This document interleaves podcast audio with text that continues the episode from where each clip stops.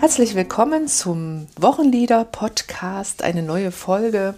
Heute mit dem Lied Die Heiligen uns weit voran. Dieses Lied findet sich im Ergänzungsheft des evangelischen Gesangbuchs unter der Nummer 27.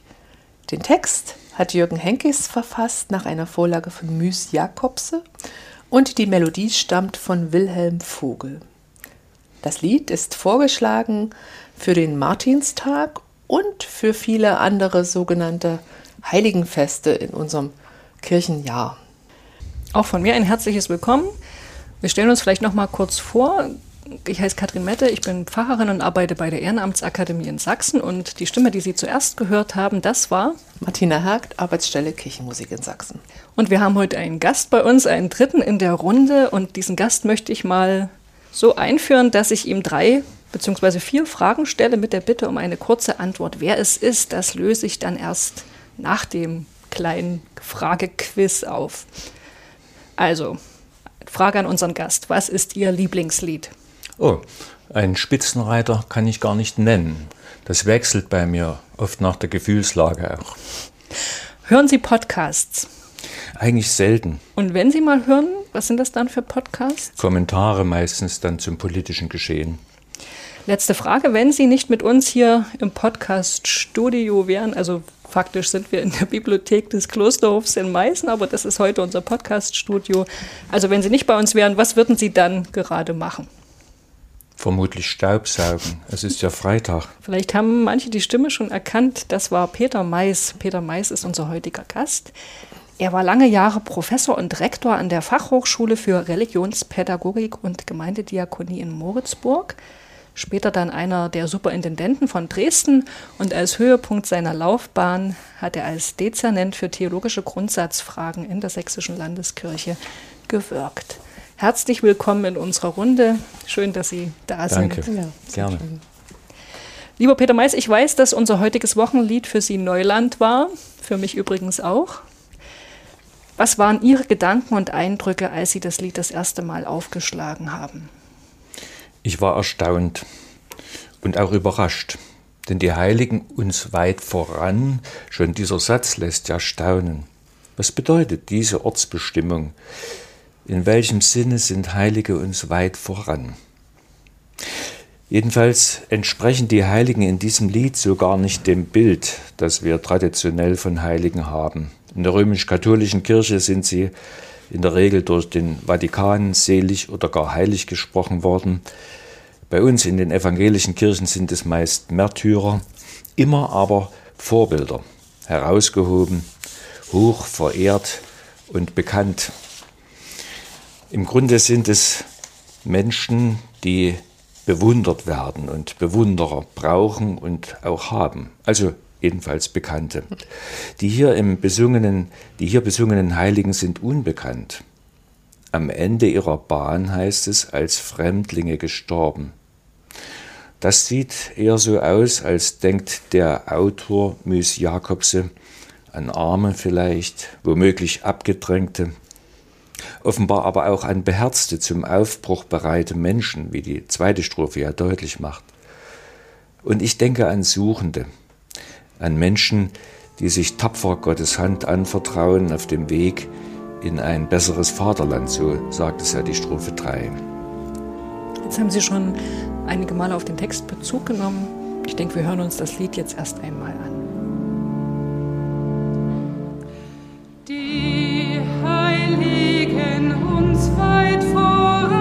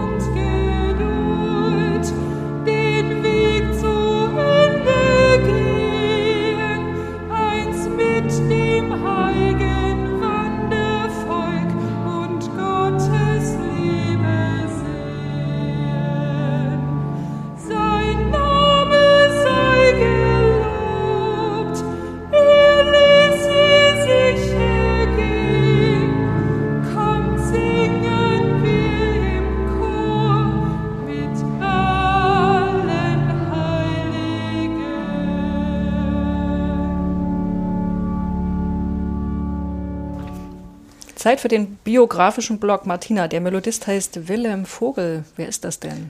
Ja, Wilhelm Vogel. 1920 geboren, mit 90 Jahren, also 2010 verstorben, war ein Amsterdamer Komponist, Kantor und Organist, so wie ich mich informiert habe. Und er war Mitglied des Niederländischen Rates für Gottesdienst und dort gibt es, gab es oder gibt es ein Komitee für Kirchenmusik. Dem hat er natürlich angehört.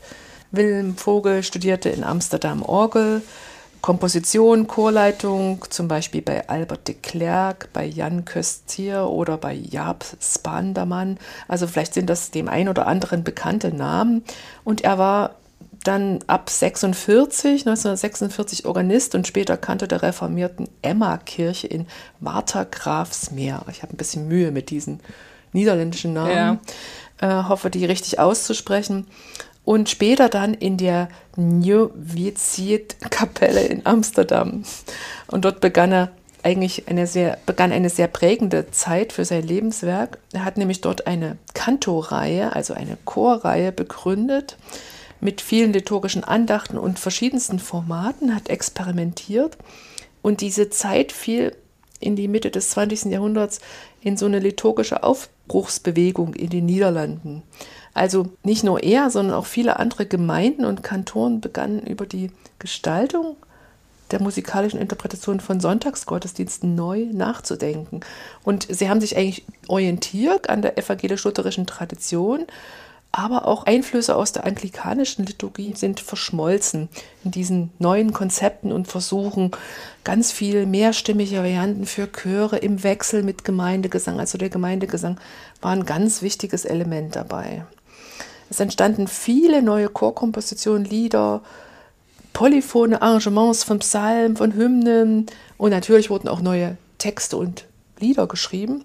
Und vielleicht sieht man das ganz gut in dem 1973 herausgegebenen Liederbuch, ähm, ähm, das Liedbuch vor der Kerken, das Gesangbuch der niederländischen Kirchen, die einen Großteil dieses neuen Repertoires abbildeten.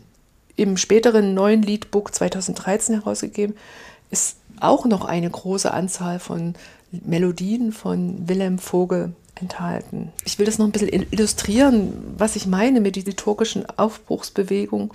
Also es wurden nachmittags und abend Gottesdienste eingeführt, Kantatengottesdienste und es war ganz wichtig, dass die Kantate dass Kantaten aus der Fülle der deutschen lutherischen Kirchenmusik, also Barockzeit, Bach, Schütz und so weiter, da musiziert wurden und die aber in engen Zusammenhang mit dem Verkündigungsteil standen.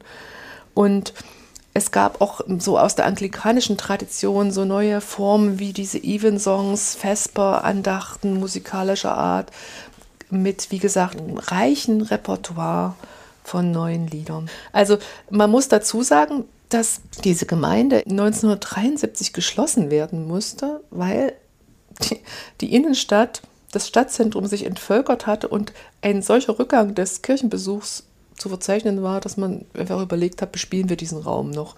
Und die Kantorei unter Leitung von Wilhelm Vogel war ja dort zu Hause und die ist dann einfach übergesiedelt in die Oudkerk in Amsterdam. Äh, dort war ein sehr inspirierender Pfarrer, der da auch sehr offen und einladend war. Ich habe gelesen in, in verschiedensten Quellen über Wilhelm Vogel, dass er einerseits versucht, dieses frühbarocke und spätbarocke kirchenmusikalische Schaffen wirklich einzubinden und in eine neue Stufe zu überführen und zu sagen, diese Formen, die, die, die können heute noch tragen, allerdings mit anderen musikalischen Mitteln. Also er hat auch selber Passionsgeschichten ähm, und äh, Evangelientexte vertont und hat da auch maßgeblich so als für den, für den niederländischen Übersetzungen und für diesen Sprachduktus da neue Formen geschaffen. Manchmal müssen sich zwei Menschen zur richtigen Zeit finden. 1988 erhielt, wie gesagt, ähm, Vogel Unterstützung durch die Ernennung von Süße de Vries zum Pastor dieser Oud-Kerk-Gemeinde. Und der de Vries, der muss sehr viel lyrisch unterwegs gewesen sein. Also er ist Sprachvirtuose gefeiert. Der schrieb ein Lied nach dem anderen.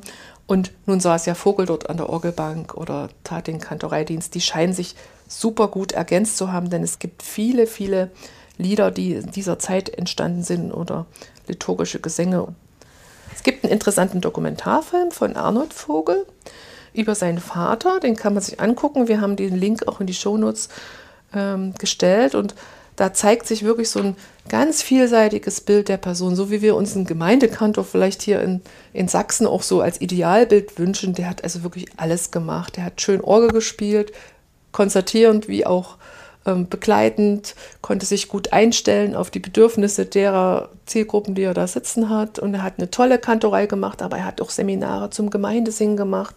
Irgendwie muss das auch eine innovative, ähm, mitreißende Persönlichkeit gewesen sein, die auch wirklich in Beziehung zu den Menschen getreten ist, mit denen er musiziert hat. Der Dokumentarfilm ist aber wahrscheinlich auf Niederländisch. Der ist ja? auf Niederländisch und der dauert auch 40 Minuten. Man muss ja, man versteht nicht alles, aber man kann da mal so durchswitchen und wirklich läuft mit, mit, dem, mit dem Sohn eben bei Gemeindesingenseminaren, bei Chorseminaren, im Unterrichtsgeschehen, aber auch im Gemeindealltag durch. Dann gucken wir jetzt mal auf den Texter des Liedes. Der deutsche Text stammt ja von Jürgen Henkies und der taucht gefühlt in jeder vierten Podcast-Folge auf. Deswegen will ich jetzt nichts weiter zu Jürgen Henkies erzählen. Wer da biografische Informationen haben möchte, dem empfehle ich eine Folge unseres Wochenlieder-Podcasts ganz vom Anfang, nämlich äh, zum Lied Jesus, der zu den Fischern lief. Da haben wir schon mal über Jürgen Henkies Ausführlich, ja. geredet. Weniger bekannt als Jürgen Henkies, jedenfalls in Deutschland, ist der Verfasser des Originaltextes. Im Liederheft ist sein Name mit Müs Jakobse angegeben. Das ist allerdings ein Pseudonym. Dahinter verbirgt sich der Dichter und Sprachwissenschaftler, jetzt kommt wieder ein niederländischer Name, Klaas Hanse Heroma, denke ich, so spricht man den aus. Der hat von 1909 bis 1972 gelebt. Klaas Hanse Heroma hat als Sprachwissenschaftler gewirkt. Er war eine Weile in Jakarta als Professor für niederländische Sprache und Literatur. In den 50er und 60er Jahren hat er an einem bedeutenden Projekt mitgewirkt, nämlich am Sprachatlas der östlichen Niederlande und der angrenzenden Gebiete. Aber er hat äh, sich nicht nur auf die Sprachwissenschaft konzentriert, sondern ähm, machte auch so Ausflüge in den Grenzbereich zwischen Sprachwissenschaft und Theologie. Er hat eine Sprachtheologie entworfen, in der er Sprache als Offenbarung deutet, als Beweis für den Umgang Gottes mit dem Menschen. Herr Mais, haben Sie schon mal was von diesem Buch gehört? Nein, aber der Gedanke ist interessant. Dem lohnt sich schon nachzugehen. Ja, vielleicht sollten wir uns das mal besorgen. Gibt es wahrscheinlich aber noch gar nicht in deutscher Übersetzung. Also das ist aber wohl sehr umstritten, dieses Werk. Also ich habe in einem niederländischen Artikel zu äh, Müs Jakobse den Satz gefunden, weder Theologen noch Linguisten haben eine gute Idee, was sie mit diesem Buch anfangen sollen, also mit diesem theologischen Buch. Ja, Aber Sprache offenbart ja in der Tat vieles. Insofern würde ich dem mal nachgehen. Das Ja. ist sicher interessant.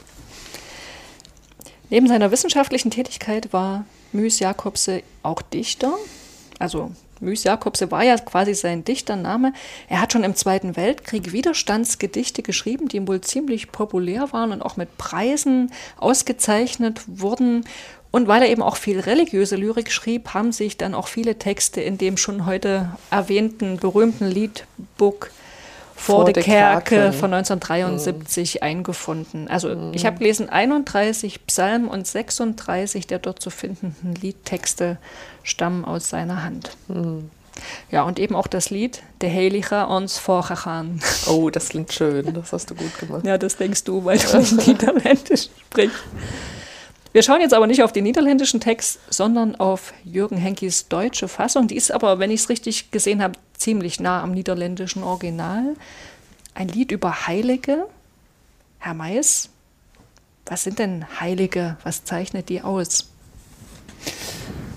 Ich vermute, wenn man etwa eine spontane Umfrage starten würde, viele Zeitgenossen würden vermutlich spöttisch oder ironisch, manche aber vielleicht auch respektvoll sagen, Heilige sind Glaubenshelden, salopp Superchristen, Moralathleten und sicher gelegentlich auch Scheinheilige. Aber es ist ja klar, das sind alles Begriffe, die wir den Heiligen zuschreiben. Sie selber würden das von sich wohl nicht sagen. Ich meine hoffentlich auch nicht denken, dann wären sie automatisch keine mehr. Aber es ist eine sinnvolle Überlegung, weil ich glaube, dass es gut ist, immer da, zuerst danach zu fragen, wer Heilige ausgesucht und dann heilig gesprochen hat. Denn dahinter steckt ja immer ein Interesse. Hm. Der biblische Befund jedenfalls ist eindeutig. Gott hat den Menschen ausgesucht und heilig gesprochen. Ihr sollt heilig sein, denn ich bin heilig. So lässt Gott im dritten Mosebuch das Volk Israel wissen. Und dass die Adressaten weder moralisch weiße Westen tragen, noch Glaubenshelden waren, erzählt die hebräische Bibel wie auch das Neue Testament nahezu in jedem Kapitel. Im biblischen Sinne sind Heilige also keine vollkommenen oder schuldlose Menschen, sondern von Gott ergriffene Menschen. Vielleicht könnte man sagen, von ihm beschlagnahmt. Heilige sind Menschen, die Gott gehören und die sich von ihm angezogen wissen. Und ich denke, es sind Menschen, die auf der Suche sind, auf der Suche nach immer mehr Wahrheit über sich, über ihr Leben, über die Welt, über Gott. Wahrheit hat ja die Eigenschaft, sich zu vermehren, zu wachsen. Und von daher ist es folgerichtig, dass das Neue Testament ganz selbstverständlich von Heiligen spricht. Unser Glaubensbekenntnis ja auch. Als Gemeinschaft der Heiligen werden wir bezeichnet. Immer wenn die Gemeinde oder die zu Gott gehörenden angesprochen sind, wird von den Heiligen gesprochen. Da haben wir ja aber den interessanten Befund, dass unser Wochenlied offenbar dieses äh, Verständnis der Heiligen, das Sie jetzt skizziert haben, nicht teilt. Ne? Denn wir als die singende Gemeinde, wir werden ja erstmal, zumindest in der, ja, gleich am Anfang des Liedes, nicht als Heilige angesprochen. Jedenfalls, es heißt ja, die Heiligen uns weit voran. Und dann denke ich doch, das sind offenbar andere Menschen als wir. Na, vielleicht lese ich mal den Text vor der ersten Strophe. Da steht, die Heiligen uns weit voran haben hier nichts erworben. Sie sind am Ende ihrer Bahn als Fremdlinge gestorben und glaubten doch, dass Gottes Hand, die sie bis dort geleitet, in einem besseren Vaterland die Stadt für sie bereitet. Sein Name sei gelobt, er ließ sie sicher gehen. Kommt, singen wir im Chor mit allen Heiligen. Also ich bleibe dabei, der Anfang unterscheidet uns singende Christen von den Heiligen. Und hier wird auch deutlich, das hatten Sie auch in Ihren ersten Assoziationen ja schon ähm, markiert, Herr Mais, dass, naja, hier sind nicht die bewunderten und verehrten Wundertäter und Märtyrer offenbar als Heilige im Blick, ne, wie die katholische Kirche sie verehrt, aber wir haben ja auch ein, als evangelische, wir haben ja auch einen Heiligenkalender, also es ist von den Fremdlingen die ja. Rede. Also ich, ja, ich, ich habe überlegt, ob vielleicht, naja, ob da eigentlich quasi so eine zeitliche Verzögerung drin ist, ne? dass sozusagen die, die heute als Heilige, als auch als Wundertäter verehrt werden, zu ihren Lebzeiten ja nicht unbedingt so gesehen wurden. Also ich denke an die Biografie von Edith Stein zum Beispiel, ne? die war ja Zeit ihres Lebens, die, hatte schon eine gewisse Bekanntheit in bestimmten Kreisen, aber diese Popularität, die sie mhm. heute hatte, damals auf keinen Fall. Ja, in der Tat ist die Sicht auf Heilige des Liedes für uns zunächst einmal befremdlich. Und es könnte schon so sein. Denn viele Heilige mit der Bekanntheit, nicht? Äh, viele Heilige sind ja äh, schon zu Lebzeiten verehrt worden, die meisten vermutlich sogar.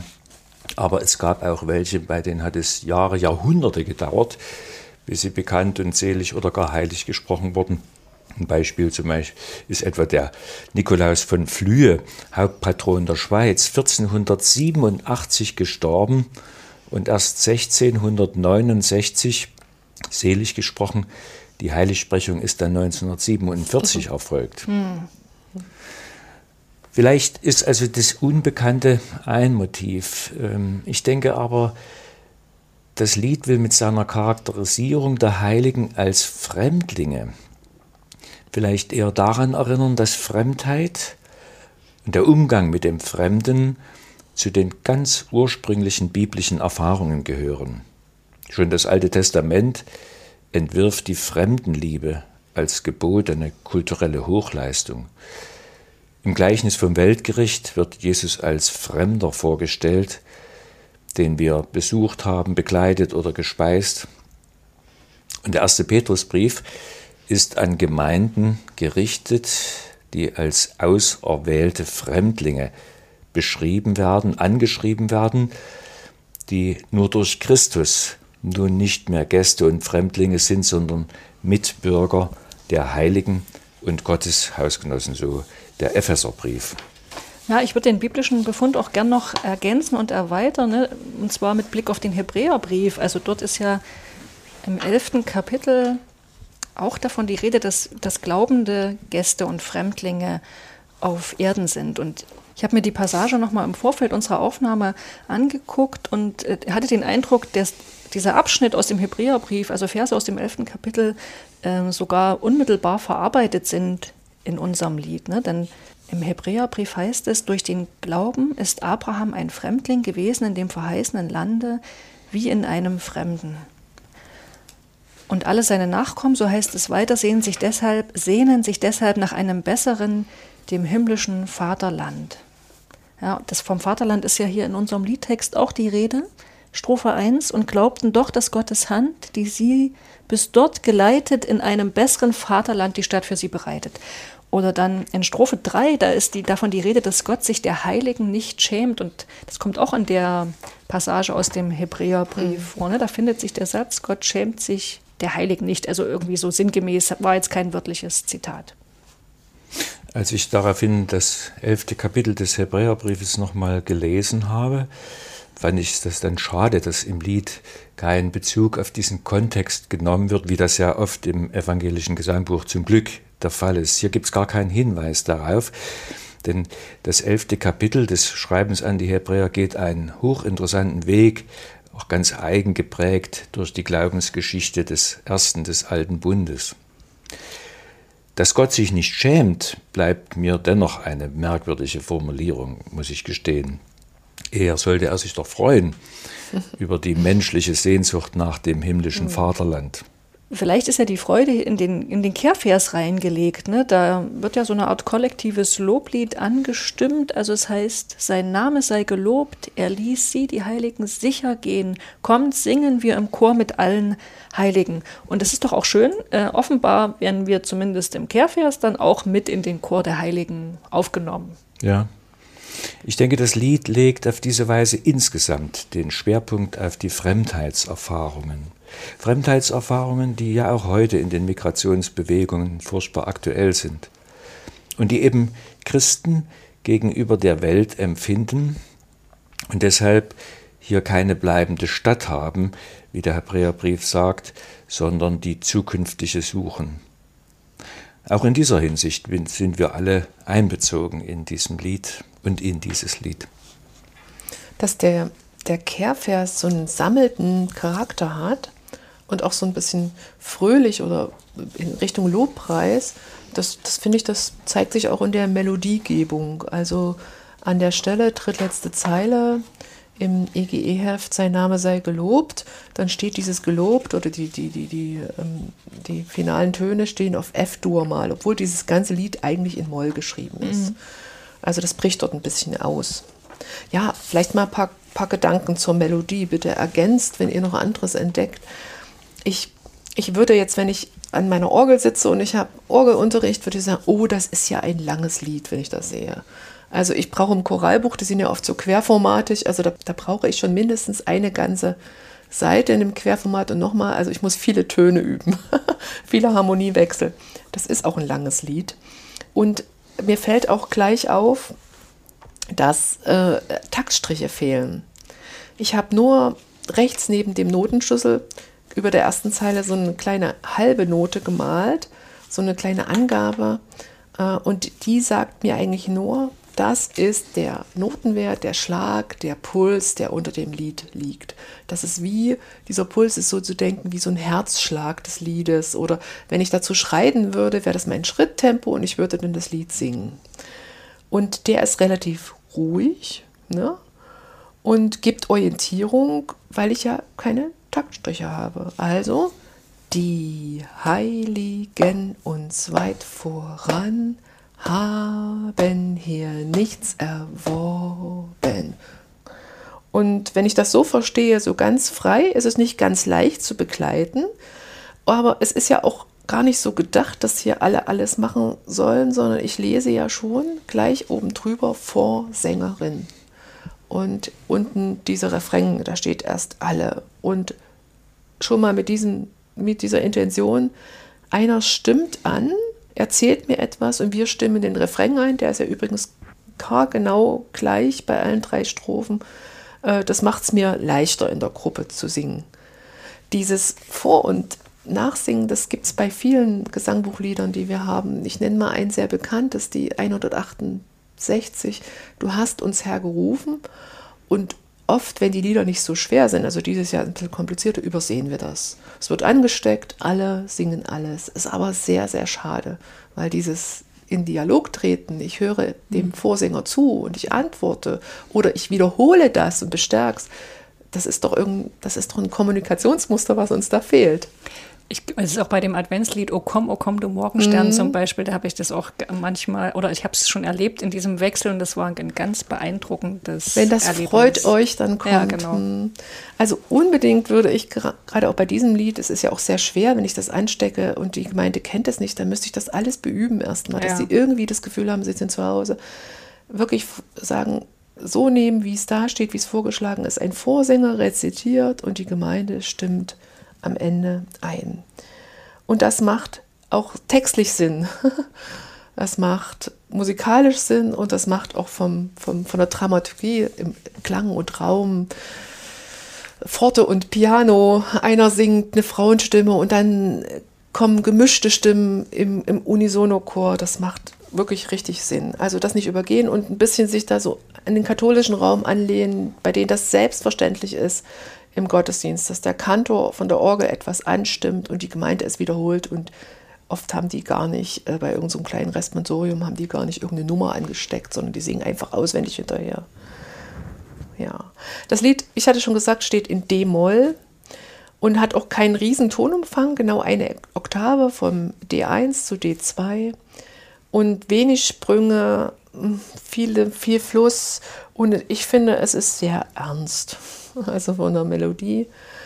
Aber das ist vielleicht auch das Thema und mh, das passt, finde ich. Äh, Und, und auch sehr geradlinig, also hier hüpft oder springt nichts. Ähm, das sind alles entweder halbe oder Viertelnoten, mal eine punktierte am Ende von einer Phrase. Ja, ich sehe richtig so einen Zug, Zug von Menschen vor mir, ne, so ein bisschen in Entfernung, der sich relativ ruhig, fast schleppend, möchte ich sagen, durch die Wüste bewegt. Also das So ein ist so, Pilgerschritt. Ja, das ist so mein, mein, mein Bild, was sich da so einstellt.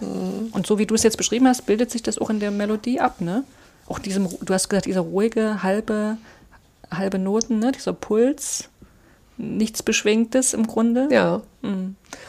Ja, aber ich finde, abschließend, also weiß nicht, wie ihr das empfindet, ich finde, das ist eine anspruchsvolle Melodie. Also das ist kein Lied, was man nebenher singt, aber das Thema ist auch nicht für nebenher. Und die, die ist besonders. Aber ich finde, wenn, wenn sie gut eingeführt ist, geht es gut mit der Gemeinde. Also ich, Aber jetzt so beim klassischen Martinsfest kann man sich das Lied im Grunde schwer vorstellen. Ne?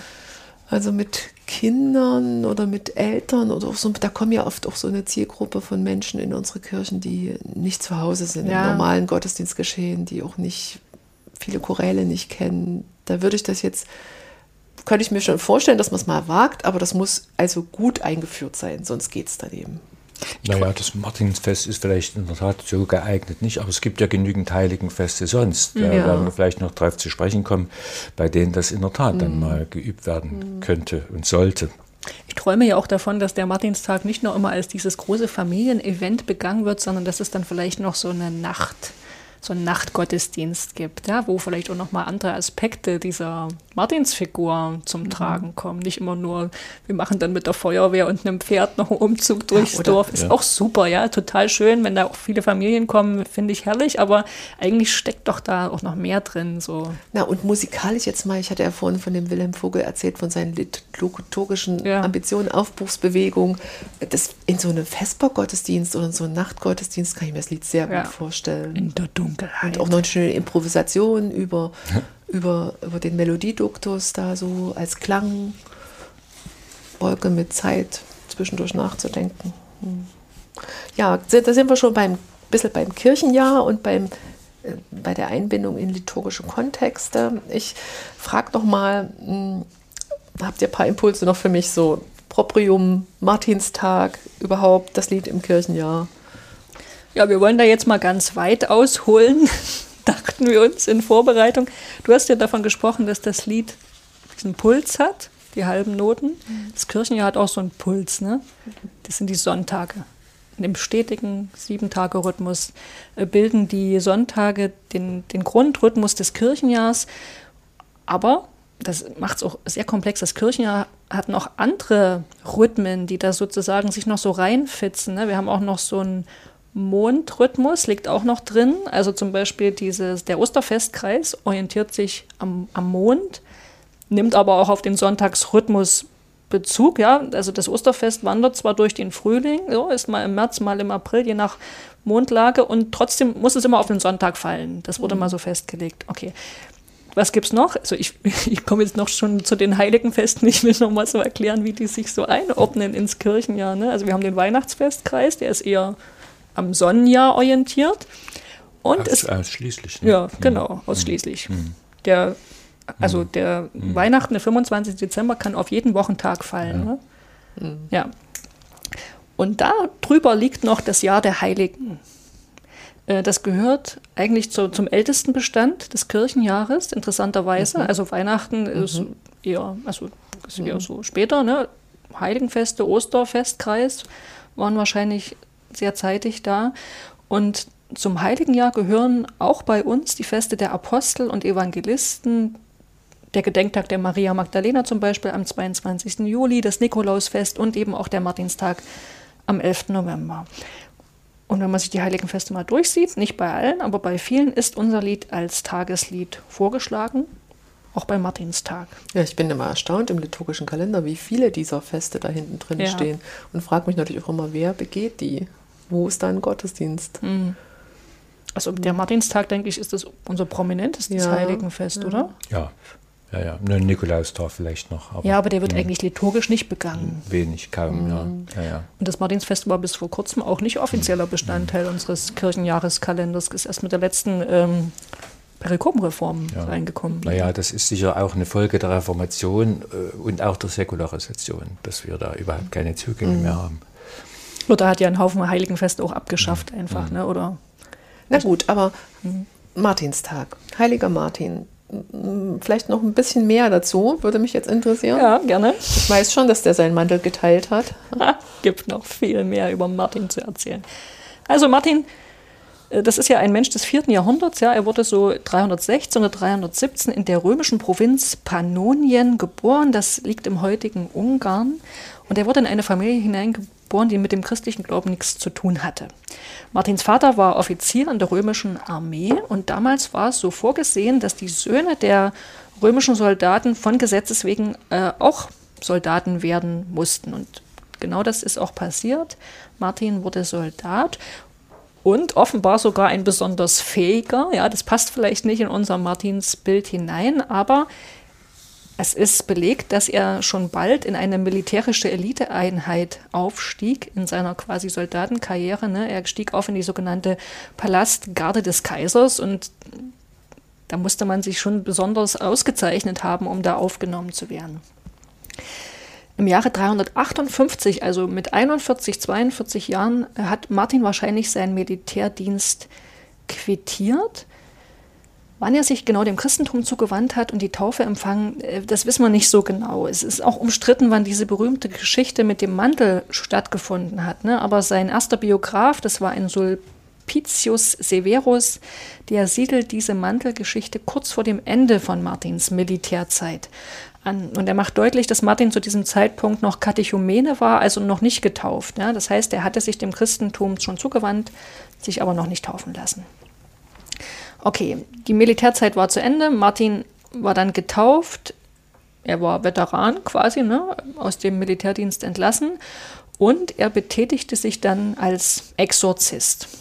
Also nach damaligem Verständnis gehörte er dem niederen Klerus an. Er richtete sich in der Nähe von Poitiers eine Einsiedelei ein, lebte also asketisch und es kamen dann auch schon bald äh, Menschen dazu, die sozusagen auch gern diesen Lebensstil mit ihm teilen wollten. Ähm, also Gleichgesinnte, die auch asketisch gelebt haben.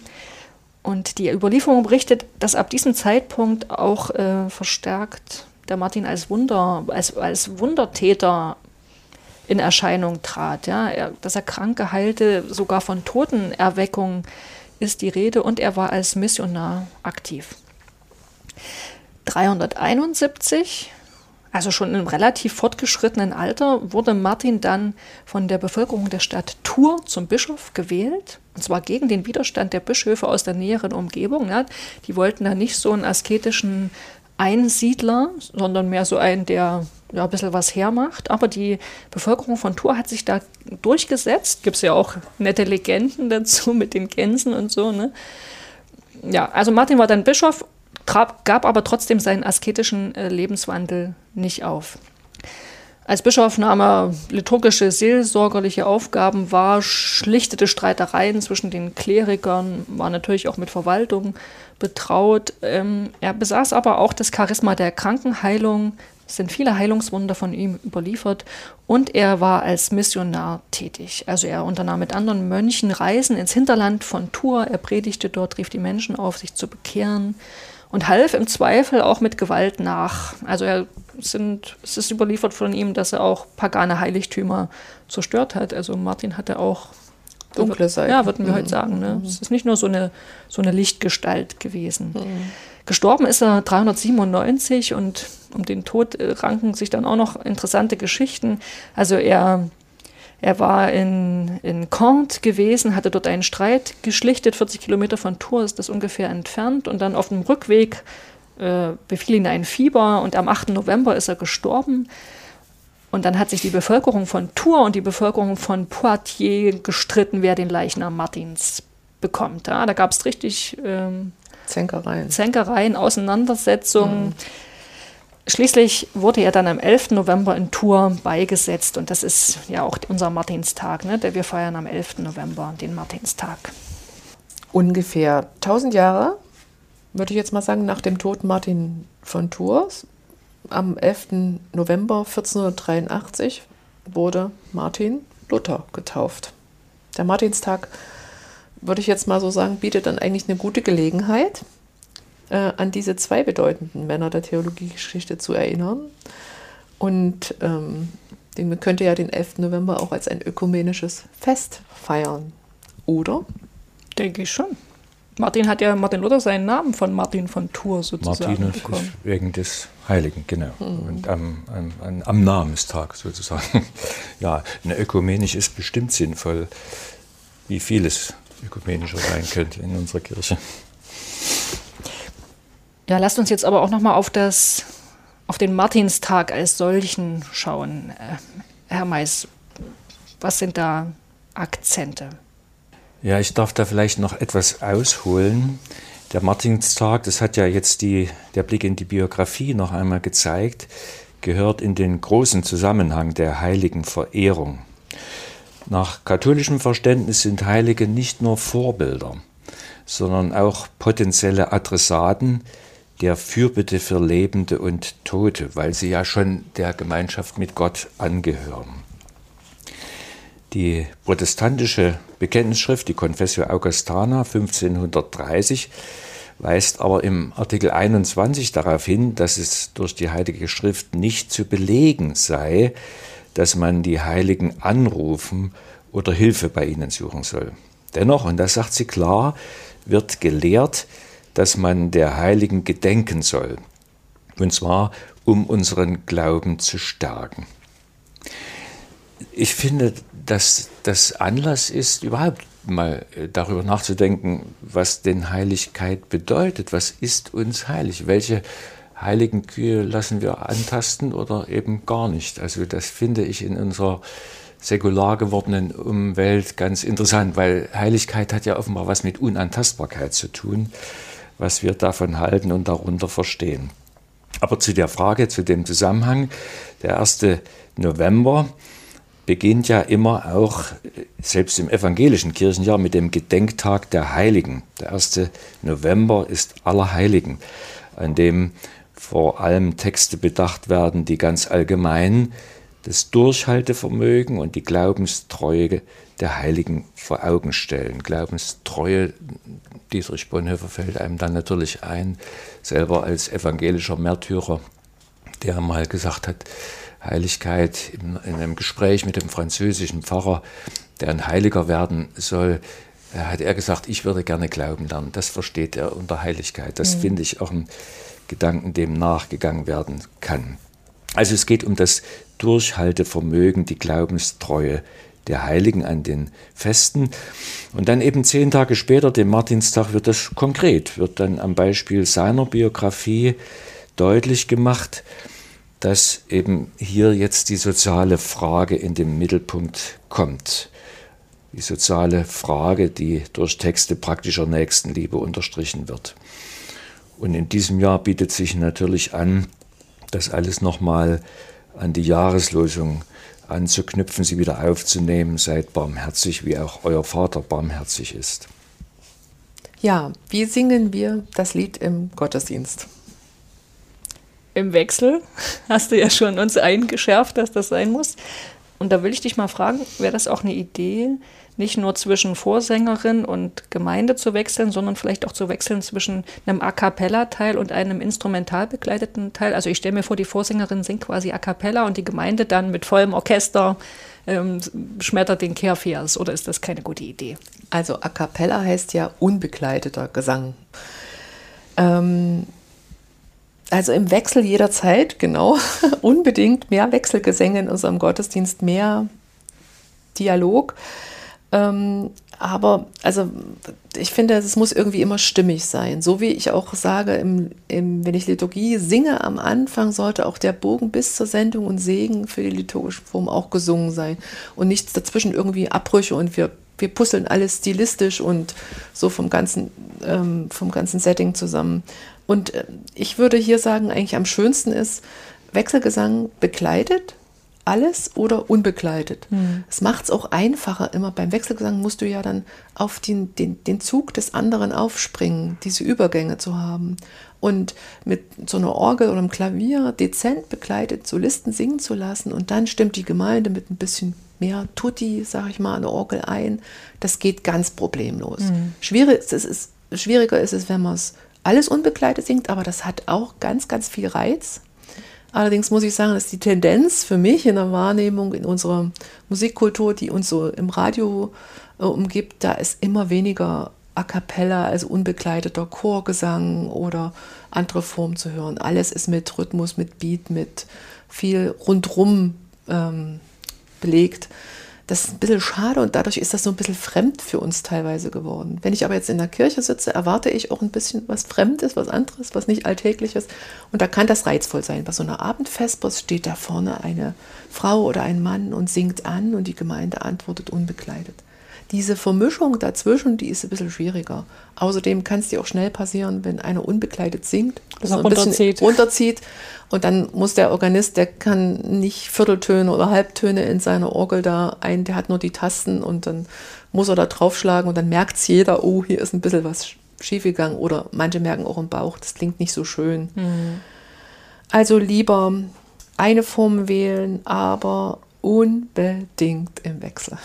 Könnte auch der Chor den, den Anfangsteil ja, singen? Genau. Das ist ja auch, also ich finde auch so kleinere Chöre oder überhaupt, also im, in der, im Chor ist doch nicht dann nur dazu da, vom liturgischen Ansatz da irgendwelche Stücke äh, da zu bringen oder irgendeine Evangeliums mit hätte, sondern der ist auch den Gemeindegesang mit zu beflügeln. Und also es gibt viele Lieder, die ein bisschen anspruchsvoll für die Gemeinde singen, wo der Chor der Ansänger sein könnte. Also ich finde ja auch den unbegleiteten Wechselgesang der Gemeinde was ganz Schönes, aber es bedarf auch ein bisschen der Übung, weil es fatal ist, wenn, wenn, wenn man es nicht bringt. Und es gehört dann noch ein bisschen Beherztheit dazu, dann ja. wirklich auch mitzusingen. Aber man kann das, glaube ich, üben und wird dann die Schönheit äh, umso mehr empfinden. Also die in diesem geht, Wechselgesang liegt. Richtig, es geht nur, mhm. wenn alle sich in der Melodie zu Hause fühlen. Also alle wissen, wie es geht, unbegleitet. Und wenn man jetzt mal von der klösterlichen Gemeinschaft her denkt, die üben diesen unbegleiteten Wechselgesang ja ähm, jeden Tag mehrfach. Und das haben wir nicht, aber man kann das auch vorher üben.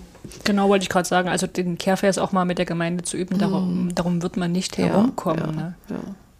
Und diese, nochmal diese Irritation, dass es, diese unbegleitete Wechselgesang, dass das anders ist, als was uns sonst im Radio umgibt, die ist auch wichtig, diese Fremdheit, weil die nimmt uns nochmal aus dem Alltag in einen, einen neuen Raum rein im gottesdienstlichen Geschehen.